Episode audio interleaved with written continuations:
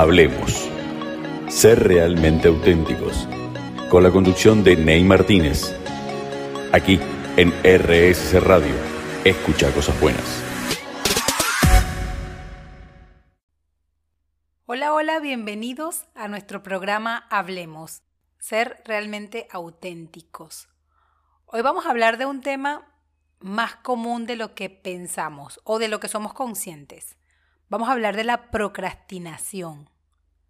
Procrastinar, difícil de pronunciarlo, pero facilísimo de hacerlo. Casi diría que estamos diseñados para procrastinar. Y si nos ponemos un poquito técnico, buscamos el significado de la palabra. Su origen etimológico es de las palabras o del latín pro, que significa adelante, y crastinus, que significa futuro. Es como esto de dejar para después, adelantar para mañana. Totalmente contradictorio con este dicho que dice, que alguna vez habrás escuchado, de no dejes para mañana lo que puedes hacer hoy. Muy sabio, por cierto. Pero ¿qué es procrastinar? En términos simples, es postergar, dilatar, dejar para después. Y cuando te decía que casi estamos diseñados para esto es porque es algo casi natural. Y te lo voy a explicar a lo largo del programa. Así que te doy la bienvenida. Gracias por permitirme acompañarte. Gracias por acompañarme. Acá te comparto temas que te pueden servir, temas cotidianos, temas que experimento en mi vida, temas que intento desarrollar, que leo, y te lo comparto desde una perspectiva bien auténtica y bien aterrizada, de como que qué me llevo para aplicar, cómo me llevo la camiseta puesta, como dicen acá en Argentina. Procrastinar es uno de esos temas, es algo común aunque no lo identifiquemos. Muchas veces dejamos las cosas para después y lo grave es que son cosas importantes, porque lo definimos importantes, porque sabemos que son importantes. Entonces, el hecho de postergar lo que nos pasa es que empezamos a dejar de hacer lo complejo, lo que implica un esfuerzo, por otras cosas más placenteras, de menor esfuerzo, aunque sean totalmente irrelevantes. Podemos saberlo o a veces no nos damos cuenta. Y por eso es que quiero compartirte un poco lo que estuve leyendo al respecto y te lo voy a aterrizar en un ejemplo. Suponte que tienes un proyecto. Tienes un proyecto y, y te lo hablo, un ejemplo medio genérico, pero me pasó.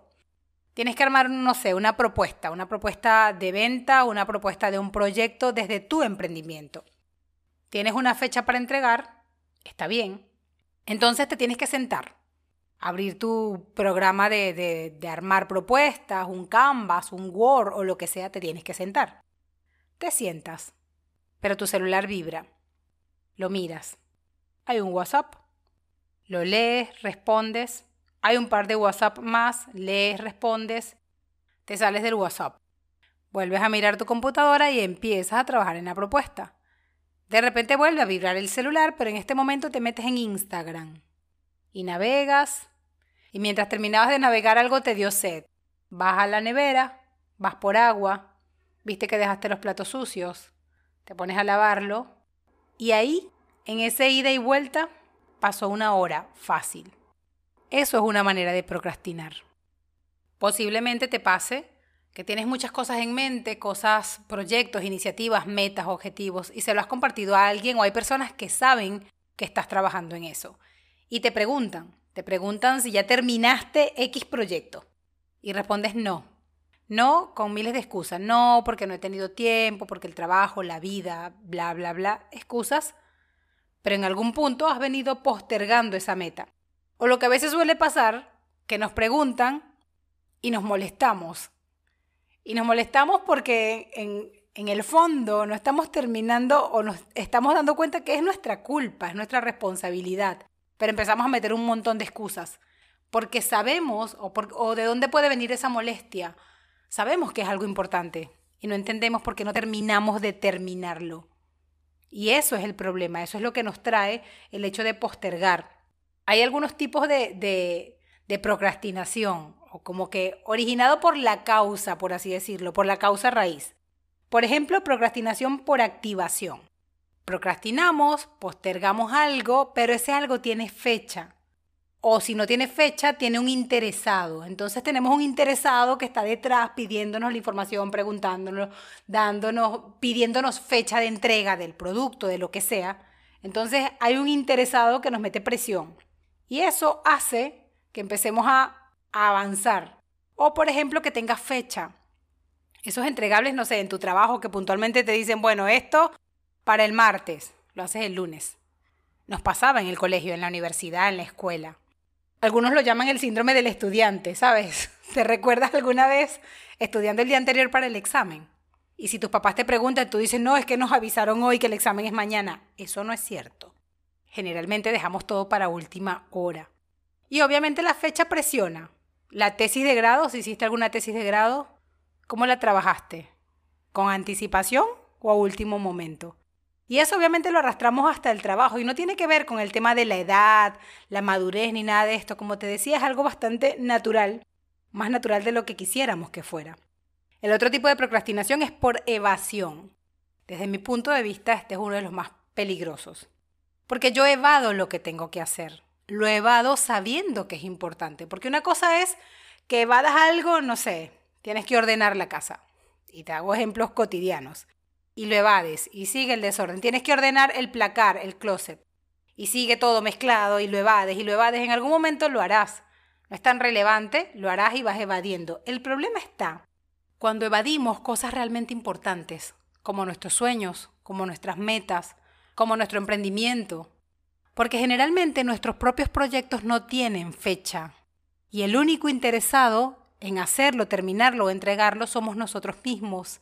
Entonces entramos en esa ruleta en que no tienes una presión, no tienes una fecha, sigues postergando, postergando, postergando, evadiéndolo porque amerita un esfuerzo y al final no trabajas por tus sueños. Lo peligroso de evadir nuestras metas es que nos quedamos detrás sin logro y en algún punto nos podemos sentir frustrados. Hay otras cosas que evadimos también o que procrastinamos, como por ejemplo el tener el peso ideal. Lo que tú llames peso ideal, siempre traigo el ejemplo del peso o el ser saludable, pongámoslo así. Sabemos que no debemos comer comida chatarra, sabemos que debemos reducir las harinas. No tanto un tema de forma, es un tema de salud, especialmente teniendo cierta edad, es cuando más nos debemos cuidar. Entonces, el ser saludable lo postergamos. ¿Hasta cuándo? Hasta que nos enfermamos. Porque cuando estamos enfermos nos pasan una dieta, nos prohíben un montón de cosas y la cumplimos. Pero es muy difícil sostenerlo en el tiempo. Si tienes la idea o el sueño de escribir un libro, seguramente lo tienes por ahí engavetado, lo postergas. O eres de los que ha comprado muchos cursos grabados o te has inscrito en muchos cursos gratuitos y no los terminas. Empiezas un par de clases, no los terminas, no haces nada, no tomas ni siquiera una acción, aprender aunque sea una cosa de ese curso que pagaste y aplicarla. Lo postergas. O lanzar un curso, si eres un emprendedor, quieres lanzar un curso y ojo, acá te hablo de mí. Me ha costado un mundo lanzar cursos y sé que lo postergo. Sé que voy metiendo otras cosas que supuestamente son más importantes, pero es un tema que intento controlar, gestionar, mejorar y por eso te lo traía porque es más natural de lo que pensamos y el primer paso es por lo menos tomar conciencia de ello. Porque cuando tomamos conciencia empezamos a mejorarlo. Empezamos a darnos cuenta en qué momento estamos postergando y empezamos a tomar acción. Cuando no tomamos conciencia de ello, nos hacemos daño. Cuando lo que hacemos es buscar excusas y nos salimos de la responsabilidad, nos hacemos daño. Y acá te traigo la frase del día de hoy. Esta frase del día de hoy la tomé de una charla TED de Tim Urban. Y es una frase que nunca olvidé, que nunca olvido, que siempre recuerdo porque realmente es súper impactante. La frase es, la mayoría de las personas no se frustran por el hecho de no lograr sus sueños se frustran por el hecho de ni siquiera empezar a perseguirlo. Y es ahí donde la postergación, la procrastinación nos hace daño. No empezamos a perseguir nuestros sueños, nuestras metas. Por muy sencilla o compleja que sea, lo dejamos para después. Siempre estoy recomendándote un libro en el programa. En esta ocasión, para serte sincera, no he leído ningún libro en particular que hable de la procrastinación. Todo lo que de alguna manera he estudiado o he investigado ha sido en canales de YouTube, videos y un par de podcasts. Entonces, lo que te voy a recomendar muchísimo es que veas la charla TED de Tim Urban que se llama ¿Qué pasa en la mente de un procrastinador? Es una charla buenísima con la que te vas a sentir súper identificado y te va a dejar un mensaje claro, porque con dibujos animados te enseña qué pasa en nuestro cerebro. Y ahí empezamos a tomar conciencia. Y ahora te voy a mencionar el último tipo de procrastinación, digamos, según su origen, y es por indefinición. Cuando tengo muchas opciones para hacer algo, cuando tengo muchos caminos y no defino, me quedo en la indefinición, no tomo la decisión y ahí postergo. Cuando estamos frente a muchas opciones y no terminamos de definir, terminamos postergando, se sigue pasando el tiempo. Acá la clave es sentarse y definir algo para hacer. Esto me pasó con el podcast, cuando quise lanzar mi podcast, lo postergué por meses y les puse fecha, pero lo seguí postergando. Por indefinición, ¿por qué? Porque no terminaba de definir por dónde lo lanzo, dónde lo grabo, cómo lo hago, cómo el diseño, cómo los colores, pero mientras no me sentaba a definir, el tiempo seguía pasando. Y esto es lo que pasa cuando terminamos postergando lo que sabemos que es importante. La procrastinación está incorporada a nosotros, es casi parte de nuestra naturaleza. Podemos postergar por activación cuando sabemos que algo lo vamos a terminar, sí, lo vamos a hacer tarde o temprano. ¿Por qué? Porque tiene fecha y hay un interesado detrás que nos va a meter presión. Entonces, postergamos porque sabemos que lo haremos. Procrastinar por evasión. Evado lo que sé que tengo que hacer porque entiendo el esfuerzo que implica y le saco el cuerpo a la situación. Por ejemplo, cuando voy a sacarme, no sé, el pasaporte, y es algo sencillo, ¿no? Un trámite, renovación de licencia, lo dejo hasta el final, lo evado, porque es medio complejo, porque es medio fastidioso, pero al final dilato algo que es importante. Y por indefinición, cuando tengo muchas opciones para resolver algo, no termino de definirlo, entonces sigo postergando. En la próxima parte del programa vamos a hablar un poco de las razones y las consecuencias de la procrastinación. Te dejo con un poco de buena música. Estamos de vuelta y estamos hablando de la procrastinación. Una palabra difícil de pronunciar, no muy común, pero con un significado tan sencillo como hacerla. Postergar, dilatar es lo más fácil del mundo. ¿Y por qué? Pues te decía que estamos prácticamente diseñados para ello. ¿Cuál es la razón o la causa por la cual postergamos? Te voy a hablar de tres desde mi opinión, desde lo que en algún momento he leído. La primera de ellas por supervivencia. Por eso te decía que es más natural de lo que pensamos o de lo que quisiéramos que fuera en estos momentos de nuestra vida, porque en épocas anteriores nos servía. Porque por supervivencia, porque nuestro cerebro entiende que necesita guardar energía, tipo los osos para hibernar. Necesita guardar energía y por tanto nos lleva o nos acerca a que hagamos las cosas que nos producen placer y nos alejan del dolor. Por eso lo que en algún punto requiere un esfuerzo, hay que aprenderlo, hay que dedicarse, hay que tener tiempo, aunque sea muy importante, terminamos postergándolo. Por supervivencia. Porque nuestro organismo, nuestro cerebro, nuestra especie busca cuidarse a sí mismo. Y la supervivencia tiene que ver con esto de cuidar la especie. Nuestro cerebro está diseñado para cuidarnos, para reducir el uso de energía, para ahorrarla y usarla cuando necesitemos sobrevivir, huir, cazar. Y obviamente alejarnos del dolor, acercarnos al placer. Nuestro cerebro nos cuida para sobrevivir, para estar bien, para estar sanos. Por eso el sobreesfuerzo nos rompe. Y por eso a veces podemos evitar esas cosas que sabemos que tienen un esfuerzo grande pero que son importantes. La segunda razón, el miedo. ¿Y el miedo a qué? En este caso, cuando evadimos, especialmente te hablo de, cuando evitas avanzar en ese proyecto importante, en esa meta importante, en esa actividad que sabes que tienes que aprender cómo hacerlo y hacerlo. Hay dos tipos de miedo en este caso. Miedo al fracaso y miedo al éxito. Pregúntate cuál de los dos miedos prevalece sobre ese proyecto que terminas de postergar. Eso que te planteaste a inicio de años o a inicio de este año y estamos a noviembre y ni siquiera lo empezaste. ¿Tienes miedo al fracaso, miedo a fallar, miedo al rechazo o miedo al éxito? Al no sentirte capaz de manejar que esto salga bien y sentirte un impostor. Ese miedo nos hace evadir, nos hace postergar. Y el tercero, los excesos. Está bien ponerse metas y objetivos desafiantes que te lleven a, tu mejor versión, un término bastante trillado, pero que te lleven a, tu versión más evolucionada, a la persona que sabe, que conoce, pero a veces somos demasiado exigentes con nosotros mismos. Nos ponemos metas con varas muy altas que sí las podemos lograr, pero quizás si las partimos en pedacitos y vamos avanzando, nos va a ayudar a realmente avanzar y no querer llevarnos todo de una vez porque ahí nos agotamos.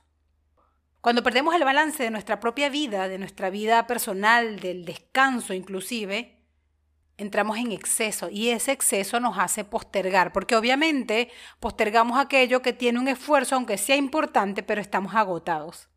Y la falta de energía genera también emociones saboteadoras que no nos dejan avanzar. Entonces, tres razones puntuales. La primera, supervivencia, por lo cual ya nos damos cuenta que naturalmente estamos diseñados así. Entonces es una lucha de siempre, o sea, no podemos acabar con el problema de la procrastinación. No te voy a dar la fórmula mágica, me peleo con ella constantemente. El primer paso es darnos cuenta, ok, es así, entender por qué, porque mi cerebro me está cuidando de no usar tanta energía. Lo otro es el miedo, miedo al fracaso, miedo al éxito. Evalúa cuál es tu miedo y pregúntate qué es lo peor que puede pasar si avanzas. Y verás que muchas de las cosas a las que les tenemos miedo no ocurren, especialmente a nivel de emprendimientos o proyectos. Y lo tercero, el exceso.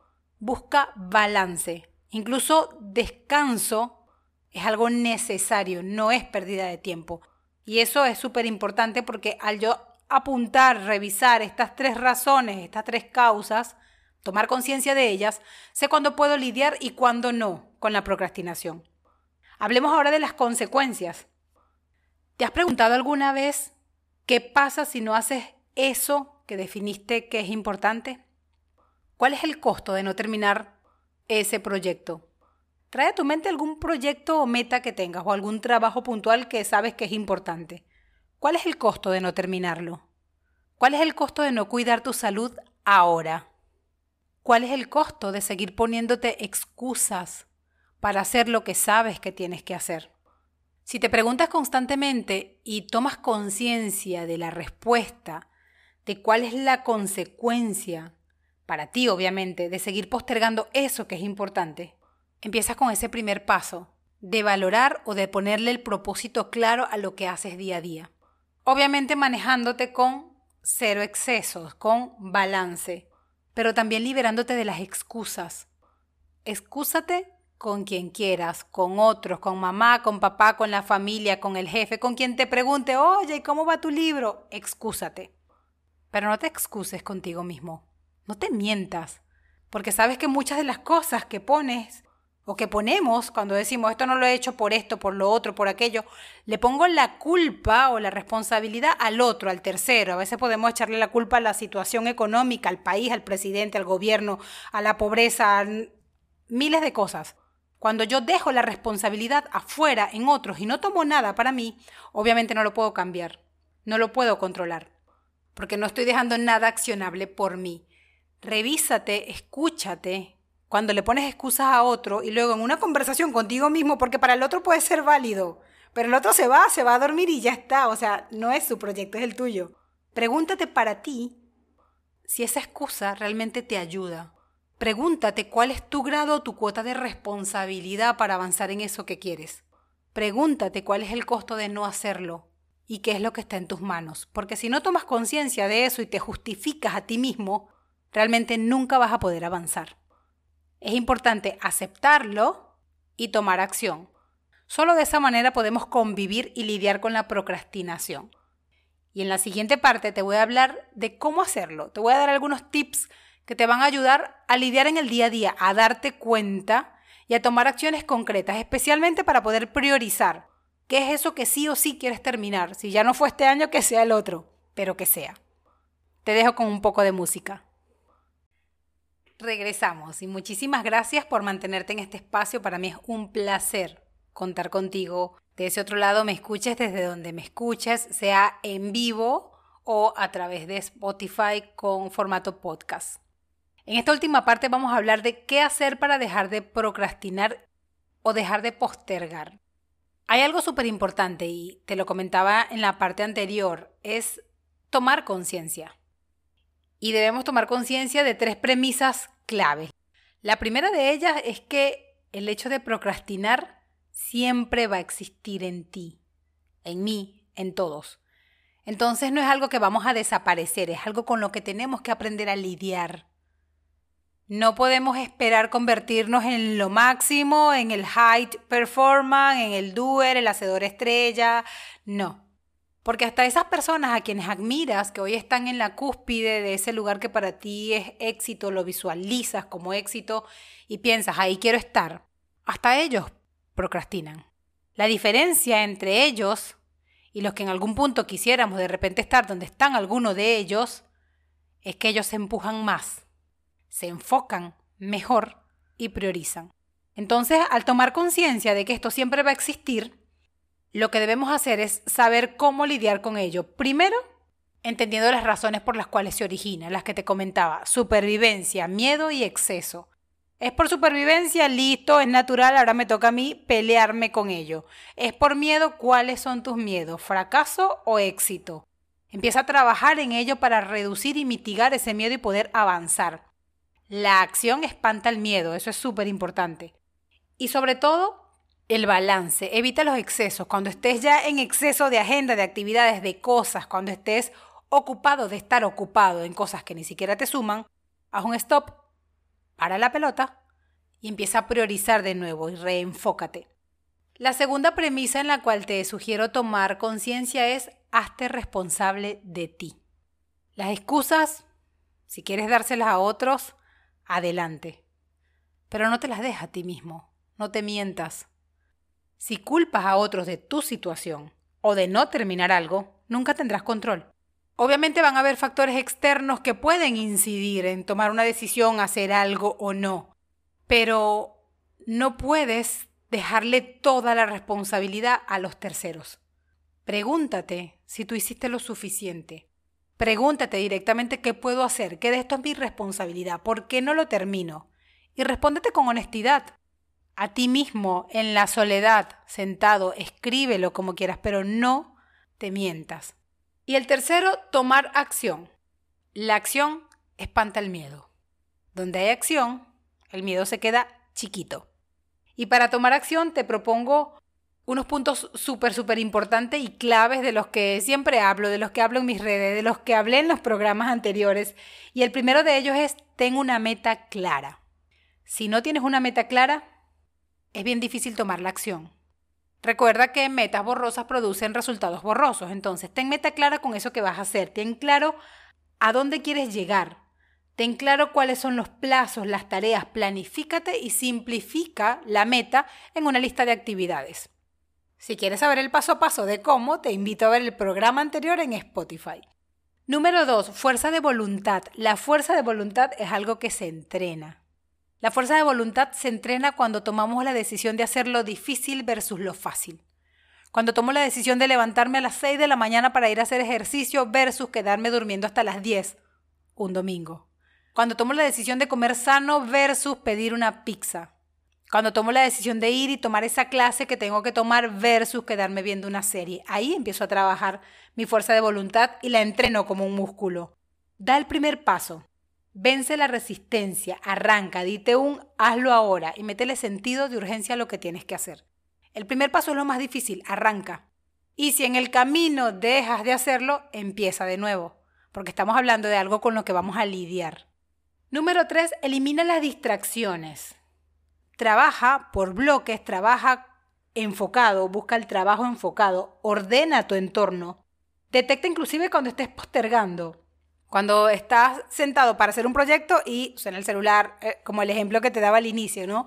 Elimina las distracciones, trabaja por bloque, cada 20, cada 30 minutos, enfocado, avanza.